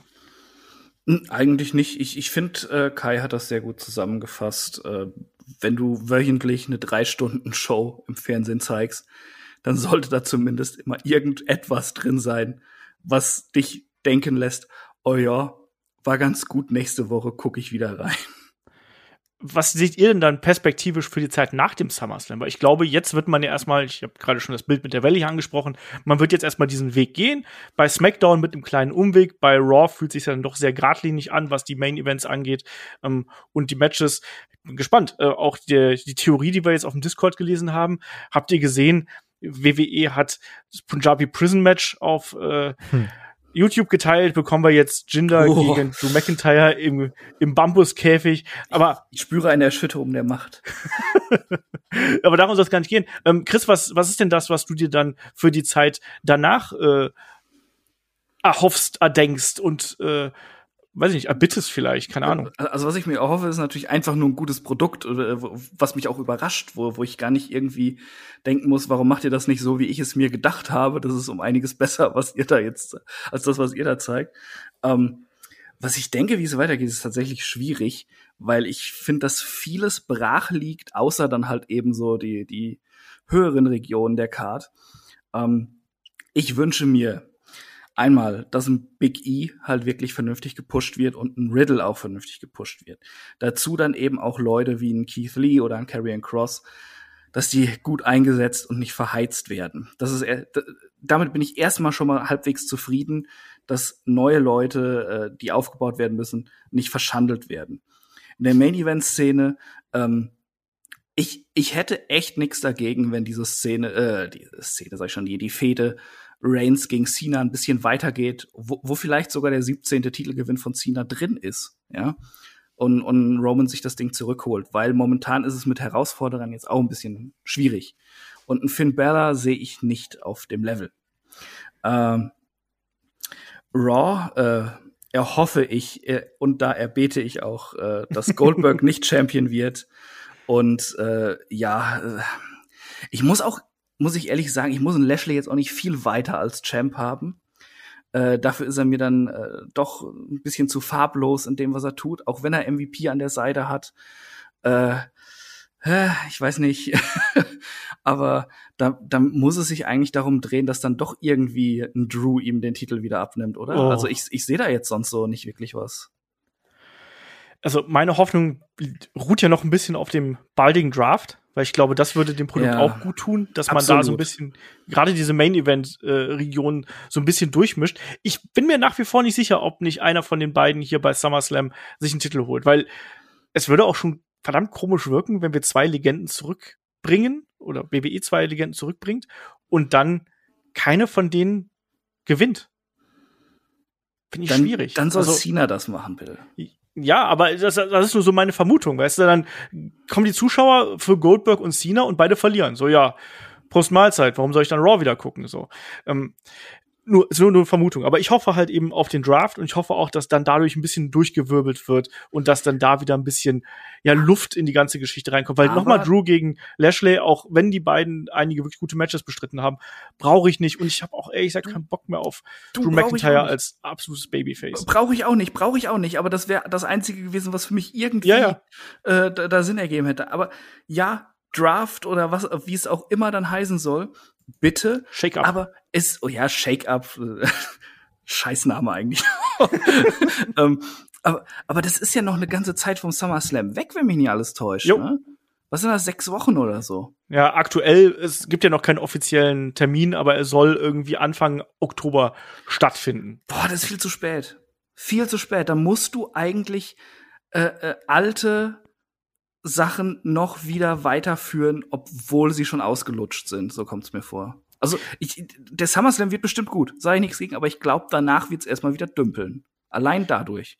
Mich hat's auch gewundert, dass man ja äh, diesen Termin nach hinten gelegt hat. Es gab ja erst einen September-Termin, ähm, der gerüchtet worden ist, und dann jetzt eben dieser Oktober-Termin. Also auch da ist nichts Offizielles, sprich, wir fischen ja auch im, im Trüben und greifen auf äh, Internetgerüchte zurück, ähm, die, glaube ich, auch von dem Madman-Podcast äh, her stammten. Und äh, ich habe auch gedacht, dass eigentlich musst du, wenn du aus dem SummerSlam rausgehst, eigentlich um diese Welle noch weiter mitzunehmen, einmal durchschütteln und alles neu. Dann machst du alles neu und auf einmal hast du wieder ein bisschen Schwung in dem Produkt drin und kannst dann bis zur Survivor Series diesen Schwung quasi mitnehmen. Weiß ich nicht. Kai, was ist denn deine, deine Hoffnung in Richtung äh, Zeit nach dem SummerSlam? Dass man sich, wenn man schon, so wie du sagst, einfach mal alles durchwirbelt, dafür dann aber auch ein Konzept macht. Und nicht sagt, ja, jetzt kommt also quasi Hälfte zu Raw, Hälfte zu SmackDown irgendwie und dann jeder mal neu und dann läuft das schon irgendwie, sondern ich würde mir einfach mal wünschen, dass ich als Zuschauer irgendwo erkenne, wir haben jetzt Juli, im Juni hat Wrestler X seine Reise gestartet und die geht dann bis, weiß nicht, Oktober und der war vorher da und ist jetzt dahin gekommen. So dieses typische, ich gehe mit einem Wrestler irgendeinen Weg. Das hätte ich gern mal wieder. Und ich hoffe jetzt ja gerade ganz stark, dass wir das bei einem Big E miterleben, gerade durch diesen Koffer. Den geht man jetzt, wie du schon gesagt hast, mit so einem Riddle. Aber ich hätte mal gern wieder irgendwie einen Wrestler, wo so gefühlt der Fernseher mir sagt, komm Kai, ich nehme dich jetzt mal an der Hand. Das hier ist, weiß ich nicht. Das hier ist äh, der Wrestler XY. Jason und Riker. Geht, und genau, genau das hier ist Jackson Riker und der geht jetzt seinen Weg. Und sowas hätte ich irgendwie gern mal wieder, dass man da mal so mitgenommen wird und weißt du, weil wir haben jetzt Wrestler, die sind teilweise zwei, drei, vier Jahre hochgezogen und sind da immer noch so am Rumdümpeln und haben irgendwie nichts gerissen oder haben sich noch nicht verändert, sind immer noch der gleiche Typ, der jetzt irgendwie seine Matches da macht. Und das hätte ich mal gern wieder, dass man irgendwie mit so einem Wrestler mitwachsen kann, so über ein Midcard-Belt, dann weiter hoch. Ich habe ja immer noch so eine ganz verklärte Hoffnung, dass wir das irgendwie vielleicht doch noch mit einem Adam Coleman-Roster schaffen. Das ist aber auch wirklich eigentlich nur ganz, ganz großes Wunschdenken, weil wir mit ihm ja diesen Weg bei NXT gegangen sind. Aber das hätte ich mal gerne wieder und nicht einfach irgendwas machen, um zwei Wochen wieder zu schocken oder zwei Wochen eine Überraschung zu haben und dann, weiß ich nicht, wieder rumdümpeln. Ich hätte gerne mal so eine klare Linie, die ich irgendwo erkenne. Eine Heldenreise. Das ist der Raketenrucksack, den ich gerade angesprochen habe, so wie es bei Drew McIntyre eigentlich gemacht Ich, haben. ich möchte mir noch was wünschen kurz. Ja? Ich will, dass, dass AJ und, und Omos aufhören. Ich finde das furchtbar mittlerweile. Das, da ist null Entwicklung drin. Das ist langweilig und das ist doof. Das stimmt und es nicht. gefällt mir nicht. Ich finde, also ich finde bei Omos ist wirklich eine Entwicklung drin, das kann man nicht sagen. Boah, ich finde den furchtbar einfach nur. In allem. Anfangs war es ja noch irgendwie ein Blickfang so, aber ach nee, der soll bitte weg. Also ich glaube, der profitiert halt schon ganz stark davon, damit AJ zu äh, taggen. Ja, aber was bringt er sonst? Äh. Nee. Ja, was Da- hat denn dann- Braun Strowman am Anfang bei der da- White Family gebracht? Ja, aber dann, ah, d- da musste auch nicht ganz so viel bringen. und hier, ach nee, nee, gib mir lieber AJ in einer vernünftigen Position und, und Ja, Omos also weil- soll, soll irgendwo trainieren gehen. Also klar hätte ich AJ auch irgendwie lieber alleine und am besten im Main Event, aber wir hatten es auch letztens schon mal in einem Podcast angesprochen. Omos hatte gefühlt vorher zehn Matches und hatte dann bei Mania irgendwie ein großes Match und wenn du es mal vergleichst, da ist auf jeden Fall eine Entwicklung da, der wird besser, das sind jetzt auch seitdem irgendwie erst vier Monate, also ich glaube, der profitiert da schon von und so kannst du ja auch ein Ja, aber ich Big profitiere so da nicht von. Es ist immer noch, es ist immer noch langweilig. Und immer Das- äh, der same old shit. Komm, das Match gegen die äh, Viking Raiders von Money in the Bank war ordentlich. ja, Da bin ich bald fast eingeschlafen. Äh, Echt. Also, äh, es, es war vielleicht okayer als das sonstige Zeug, aber das, gibt mir halt wirklich so gar nichts. Das, ich kann aus viel Mist, kann ich irgendwas noch rausziehen, aber das ist echt was, was mir momentan überhaupt nichts gibt. Wo ich einfach nur will, dass es endet. Ich glaube, das wird man noch ein bisschen ziehen. So leid mir das tut. Ja, Vielleicht nicht bis leider. nach dem SummerSlam, aber oder bis nach bis in Oktober rein oder so, aber ich glaube, ein bisschen wird das noch gehen. Ähm, aber ich glaube, dann können wir hier an der Stelle auch das, das Hauptthema abschließen. Vielleicht noch mit der letzten, letzten Hinweis. Wir haben natürlich noch ein paar mehr äh, ältere Semester, die hier quasi auf der Liste stehen. Ne? The Rock wird für die Survivor Series gerüchtet. Lesnar soll auch irgendwann wieder zurückkommen. Becky Lynch, jetzt älteres Semester natürlich nicht, aber äh, auch jemand, die natürlich den gewissen Namen mitbringt. Ob die noch mal Fulltime on the Road gehen wird, bleibt da auch ein bisschen zu bezweifeln. Ähm, wie seht ihr hier, wie die äh, Part- beziehungsweise Oldtimer dann da in Zukunft äh, eingesetzt werden? Weil das ist ja schon was, was man natürlich auch nutzt, um Aufmerksamkeit zu generieren, wie man es jetzt auch mit äh, Goldie und dem guten äh, Johnny Boy hier gemacht haben, Chris. Mm, schwierig, gerade bei Lesnar. Also, also äh, Be- Becky lasse ich jetzt erstmal außen vor, weil ich glaube, da müssen wir einfach abwarten, wie das letztendlich aussehen wird. Vielleicht hat sie auch einfach äh, genug Bock, dass sie da äh, regelmäßig wieder im TV zu sehen sein wird. Ähm, Lesnar und Rock finde ich schwierig. Bei Lesnar ist die Befürchtung, dass er wieder irgendwie mit Roman Reigns in Kontakt kommt, allein durch die, die Heyman-Parallele. Und das will ich einfach nicht mehr sehen, egal in, in welcher Konstellation. Nie wieder Lesnar gegen Reigns oder, oder zusammen oder was auch immer. Nein. Ähm, und ich will auch nicht mehr unbedingt äh, Matches sehen, die aus äh, 85.000 German Suplexes bestehen. Äh, auch ein Lesnar, wenn er dann wieder in Anführungszeichen regelmäßiger da sein wird. Ähm, da muss man auch irgendwie eine Entwicklung rein, dass es nicht einfach nur der Lesnar von, was weiß ich, 2015 ist.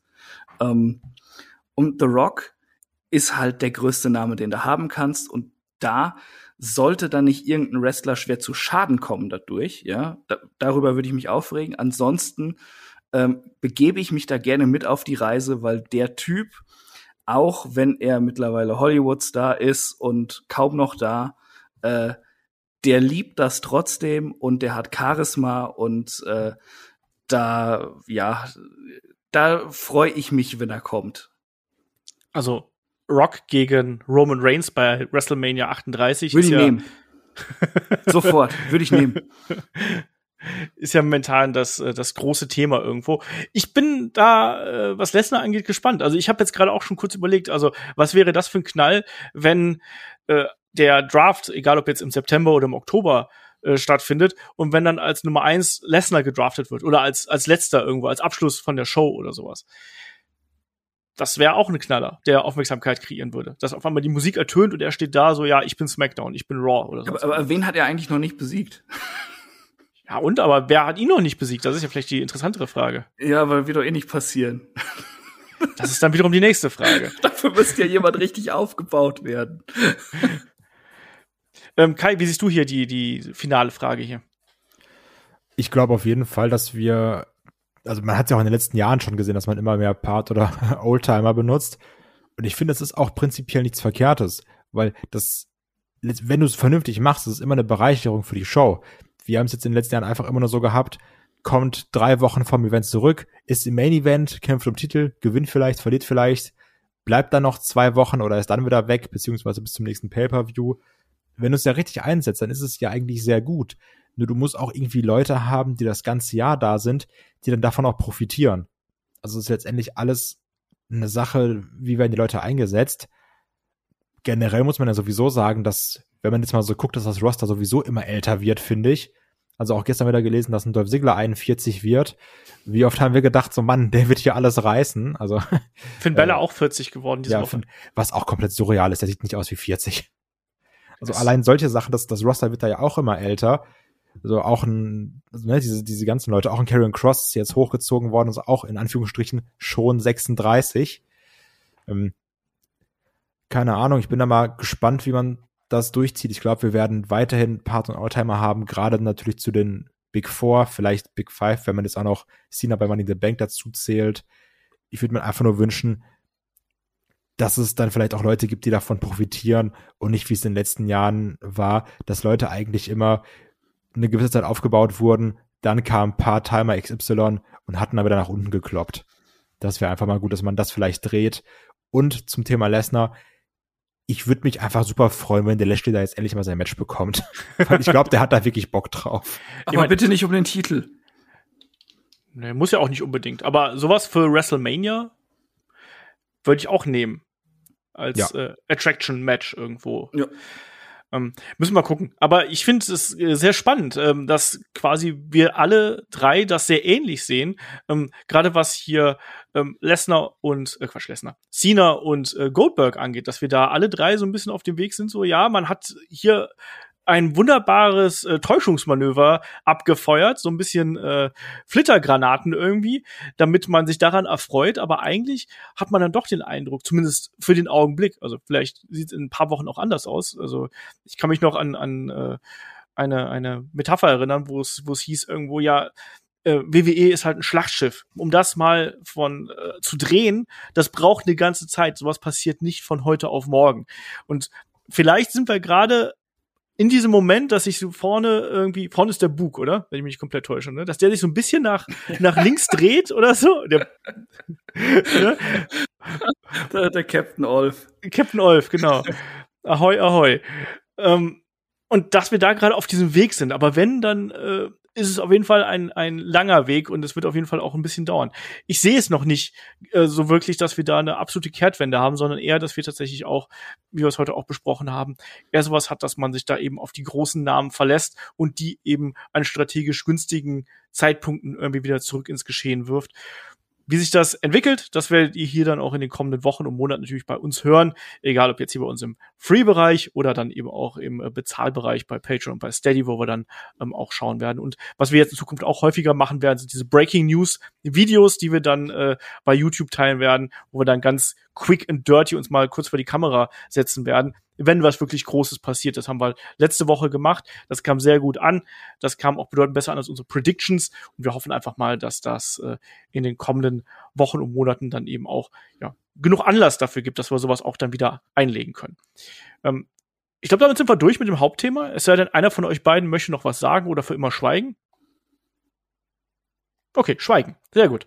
Ähm, dann haben wir noch äh, zwei Fragen, die wir hier ganz schnell beantworten, damit die nicht zu lange liegen bleiben. Uns hat nämlich der Ultimate Warrior auf Discord äh, zwei kurze, knappe, beziehungsweise eine sehr lange Frage gestellt. Und zwar die eine Frage, die kürze ich ein bisschen zusammen, weil es sehr viel Text ist. Ähm, da fragt er, ähm, durch die Gerüchte der letzten Wochen, Brian Danielson und CM Punk inspiriert, wurde ich äh, für eure äh, was? Würde ich mich für eure Meinung interessieren, ob man in dieser Phase oder auch schon davor die AEW bedingungslos unterstützen sollte. Bedingungslos im Sinne von Weekly schauen, Pay-per-Views kaufen, Merch und so weiter und so fort. Äh, außer natürlich, sie tun unmoralische Dinge. Hintergrund ist, dass es jahrelang ähm, ja keinen echten Konkurrenten für WWE gab. Ähm, und äh, ja, WWE ja auch entsprechende Dinge quasi tut. Ich fasse jetzt mal alles ein bisschen zusammen und dann gibt es auch noch die Frage, ob wir ähm, die Angst davor haben, dass AEW irgendwo zu groß werden. Also gibt's irgendwann die AEW AG mit Aktionären im Hintergrund und so weiter und so fort, Double or Nothing im Stadion. Wie groß muss eine Liga sein? Ich frage erstmal äh, den guten Kai, weil ich weiß, dass der äh, AEW ja derzeit eher so beiläufig, also nebenbei wirklich dann verfolgt ähm, und nicht wirklich da bei jedem Pay-Per-View dabei ist. Deswegen machst du ja auch keine Reviews oder Previews oder sonstige Themen zu AEW hier bei uns. Ähm, wie siehst du das? Hast, ist das eine Motivation, dass man sagt, ja, ich unterstütze jetzt die einen, weil die anderen waren so lange oben und sind böse? Also so generell so bedingungslos unterstützen würde ich sowieso nix, außer natürlich Headlock auf Patreon und Steady und Schalke. also ja, das sind die alte Verkäufer hier. Das sind die einzigen Sachen, die ich bedingungslos supporten würde. Aber klar freue ich mich da irgendwie, dass es da ein bisschen Konkurrenz gibt, ne? Und natürlich ist für mich ein äh, Daniel Bryan und gerade auch ein CM Punk ein Grund für mich, das Ding da zu verfolgen. Ob ich dann aber sage, ich gucke mir jetzt aus jeder Show alles an oder ich gucke mir eben die Daniel Bryan und CM Punk Segmente an, bleibt sowieso abzuwarten.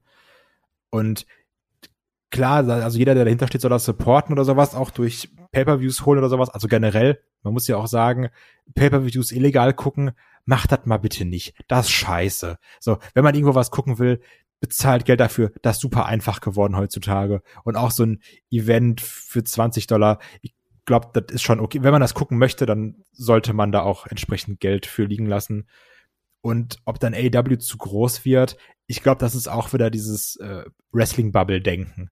So, weil letztendlich, damit soll Geld verdient werden ich glaube, da wird gerade sehr, sehr, sehr viel Geld reingepumpt.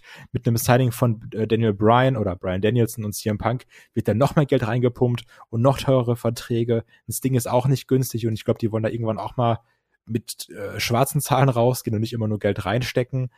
Also klar wird das irgendwie größer werden, wird sie irgendwie auch anbieten. Also ich glaube, dieses das wird zu groß. Das ist so ein bisschen die Angst wie, oh, das ist nicht mehr meine Band. Ich habe die schon damals gehört, noch vor 30 Leuten und jetzt spielen sie Rock am Ring. Jetzt finde ich sie doof. Also ich glaube, man sollte da immer, wenn es auch eine Liga ist, die unterstützt, dann sollte man die unterstützen, egal ob sie jetzt vor 30 Leuten auftritt und du warst der Erste, der dabei war, oder wenn sie dann irgendwann ganz groß wird. Es sei denn, man findet sie dann wirklich scheiße. Ja, ne? klar, natürlich.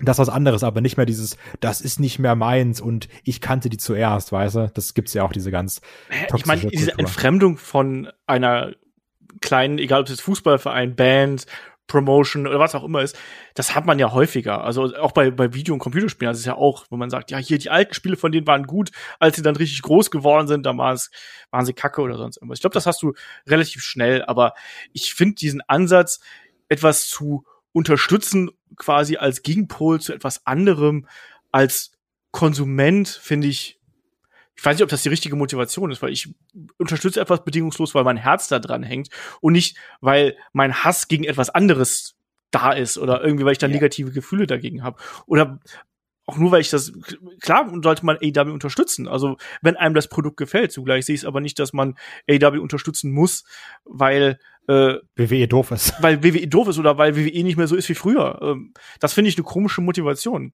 Chris. Verstehst du, was ich sagen möchte? Ja, ich, ich, ich verstehe das vollkommen. Also ich sehe es auch so. Bedingungslos unterstützen finde ich ähm, äh, ist äh, schwierig. Aber ich, ich glaube tatsächlich, wo er das auch in Anführungszeichen gesetzt hat, dass er vielleicht einfach das falsche Wort benutzt hat, äh, um dazu zu umschreiben, was er eigentlich äh, sagen möchte.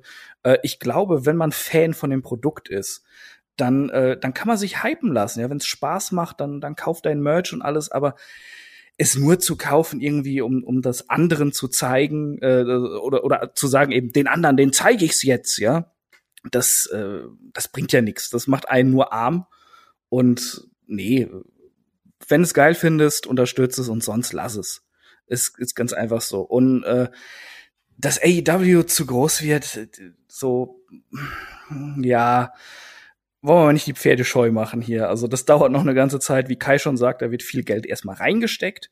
Das Wachstum da drin ist, das, das sieht man ja, aber das braucht auch immer so ein bisschen seine Zeit. Und so sehr ich äh, einen Brian Danielson und einen CM Punk als Wrestler schätze, man sollte nicht denken, dass da äh, der Messias und sein Klon auf einmal auftauchen. Da ist nämlich auch sehr viel Wrestling-Bubble einfach nur drin, die die beiden geil findet. Es ist kein The Rock, der da auf einmal hinkommt und sagt, ich äh, wrestle hier jetzt Fulltime, weil ich AEW und Tony Khan so sexy finde.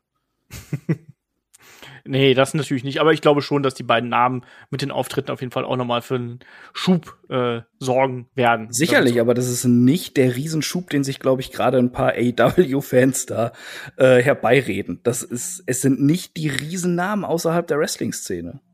Ja, mal gucken. Also ich meine, CM ja. Punk hat ja damals schon bei seinem Auftritt bei Backstage da schon für doch sehr ordentlichen Zuwachs gesorgt. Gut, Daniel Bryan war halt noch dieses Jahr auch bei WWE aktiv. Aber wir werden sehen, wie es da Backstage war aber halt auch ein absolutes Nischenprodukt. Ja. Und klar. da sind dann halt eben die Wrestling-Fans drauf angesprungen, weil sie dachten, hm, CM Punk.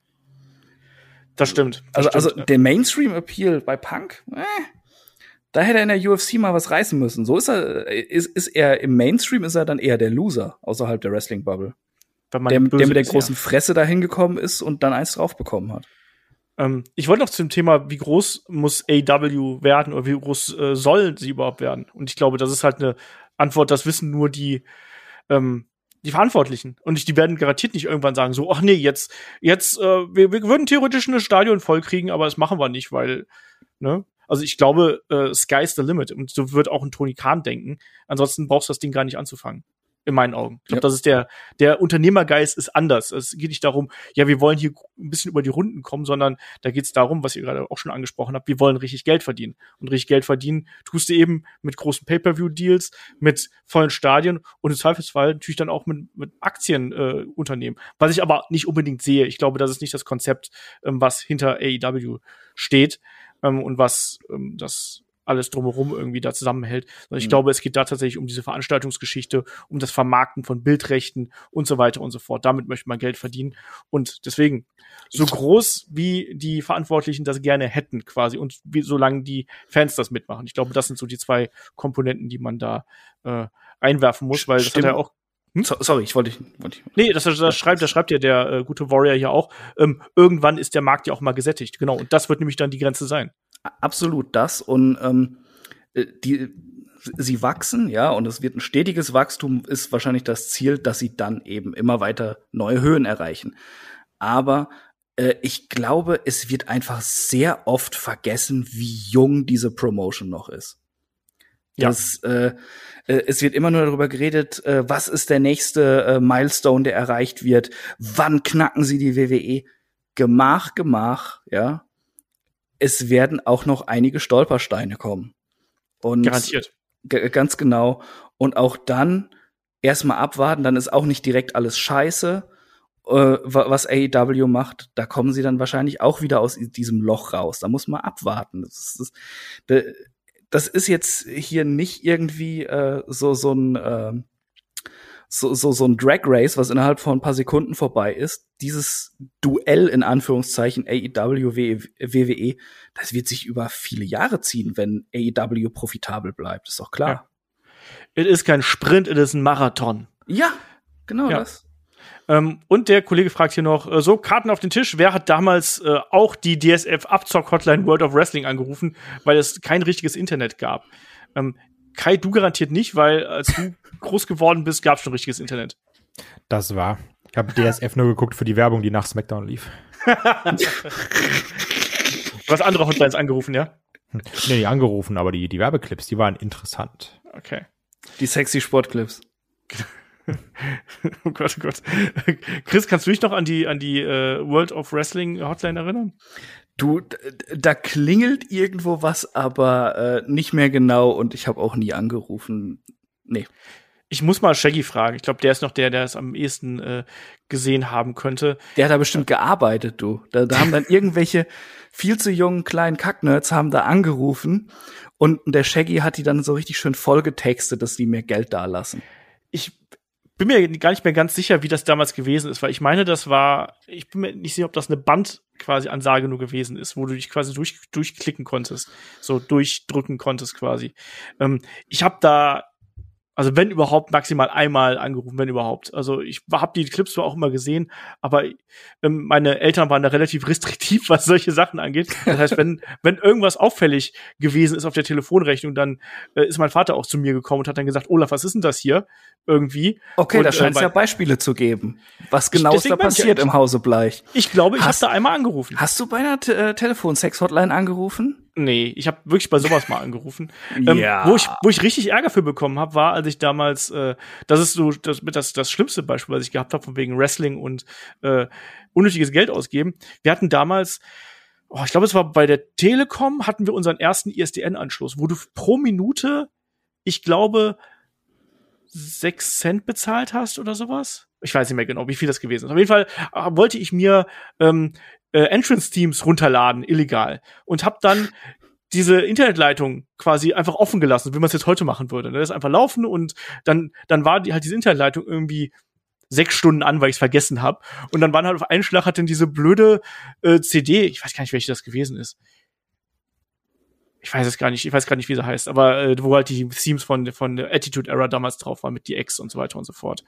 ähm, und ich glaube, die hat dann im Endeffekt war es dann eine Telefonrechnung von, pff, ich weiß nicht mehr, 60 Mark oder sowas. Und Ah, dann, geht ja noch. Ist doch okay.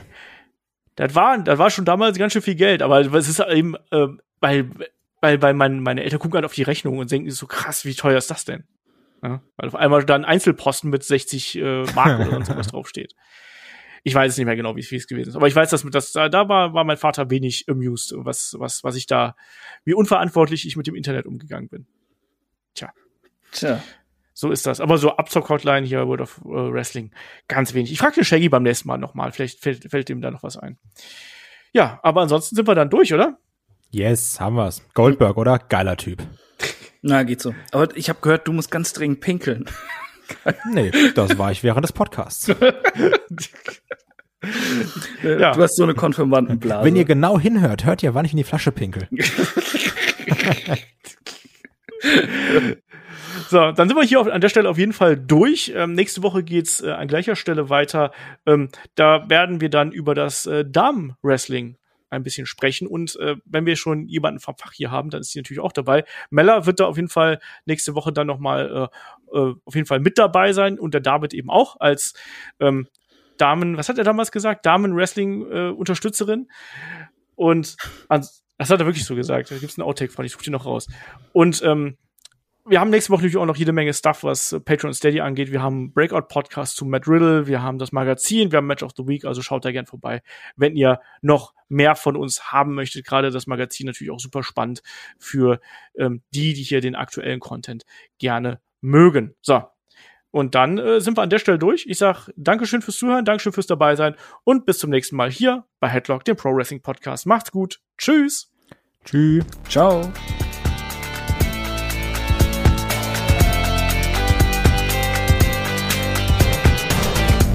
Headlock, der Pro Wrestling Podcast.